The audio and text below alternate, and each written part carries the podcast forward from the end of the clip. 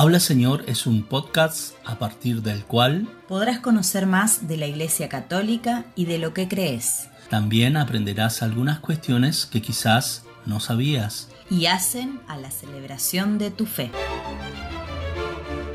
Te enterarás qué es lo que la Iglesia está proponiendo para vivir en este tiempo. Y te llenarás de la buena noticia. Habla Señor, un podcast realizado por Juan Daniel Curiluc y Carla María Turco para escuchar y conocer tu fe. Porque no se puede amar lo que no se conoce. Cada semana un nuevo episodio.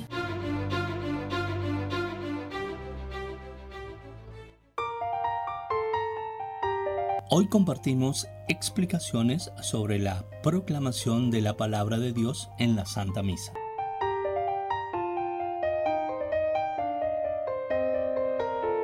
Bienvenidos a este décimo octavo episodio de Habla Señor. En esta oportunidad nos referiremos a la proclamación de la palabra de Dios en la Santa Misa. Quienes vienen siguiendo Habla Señor saben que en los 12 episodios anteriores hemos estado compartiendo las partes de la Santa Misa y también explicaciones del guion de la misa. Bueno, podríamos decir que como para cerrar esta trilogía, hoy queremos referirnos a otro aspecto importante de nuestras celebraciones y que es la proclamación de la palabra de Dios. Primero consideramos importante destacar que estamos diciendo proclamar y si buscamos esta palabra en el diccionario de la Real Academia Española, podemos encontrar que dice que proclamar es publicar en voz alta algo para que se haga notorio a todos.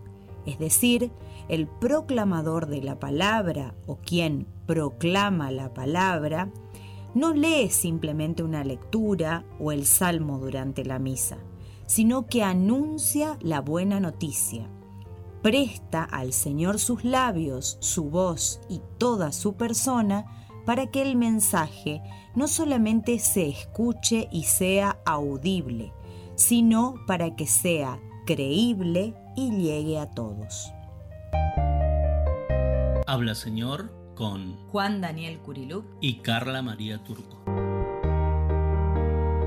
También cuando hablamos de proclamar la palabra de Dios, Estamos hablando de comunicar lo que Dios quiere decir a su pueblo, de transmitir lo que el Señor, Creador y Padre de todos, quiere poner en la mente y en el corazón de los que lo escuchan, siempre con la finalidad de que esa palabra produzca frutos de vida eterna.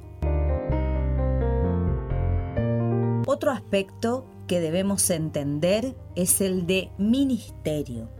En latín, la palabra ministerio significa servicio. De ahí que un ministro que ejerce un ministerio es un servidor de la comunidad. Y cuando un lector proclama la palabra de Dios, está ejerciendo un ministerio tan importante como el del sacerdote o el del diácono. El lector o ministro de la palabra con su presencia y con su voz, debe respetar la dignidad de su ministerio. Hay conceptos muy prácticos que ayudan a comprender la dignidad del ministerio de la proclamación de la palabra.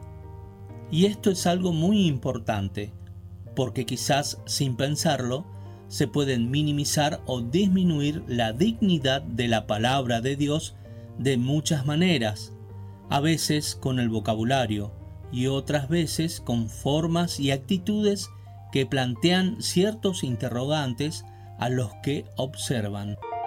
Habla Señor, tu servidor escucha.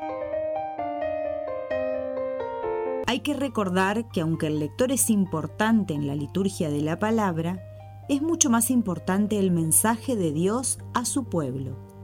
La misión del lector no es más que poner su persona, que es algo secundario, y por tanto debe presentarse con mucha humildad, siempre listo y preparado en todo lo que Él puede para que la gente reciba el mensaje de Dios.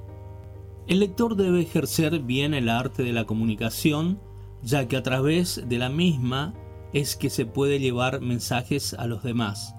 Pero para que ese mensaje que se quiere transmitir llegue a los que oyen en una forma clara y precisa, es necesario usar los términos correctos, no correr con la lectura de los textos bíblicos, sino darles el tiempo suficiente, realizar las pausas necesarias que están establecidas en las lecturas y también pronunciar bien cada palabra.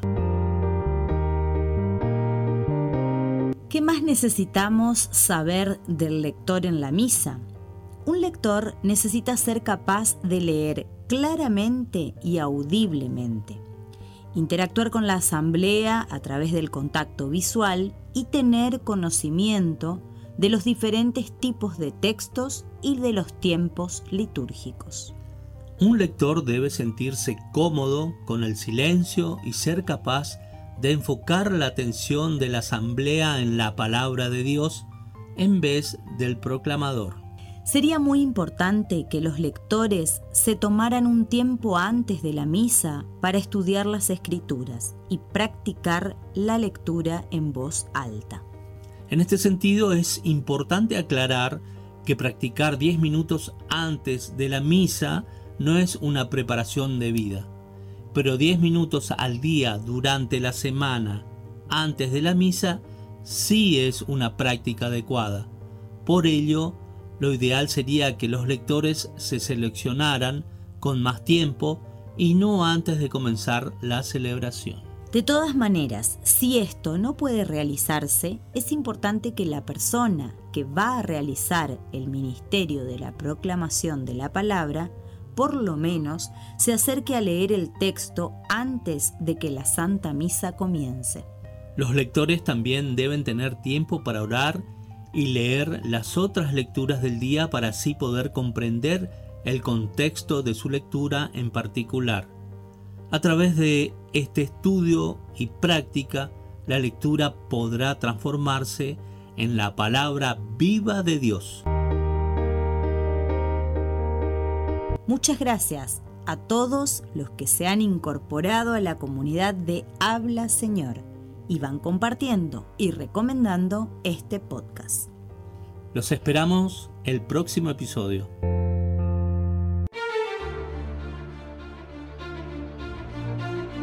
Habla Señor, el podcast con el que conoces tu fe dando play.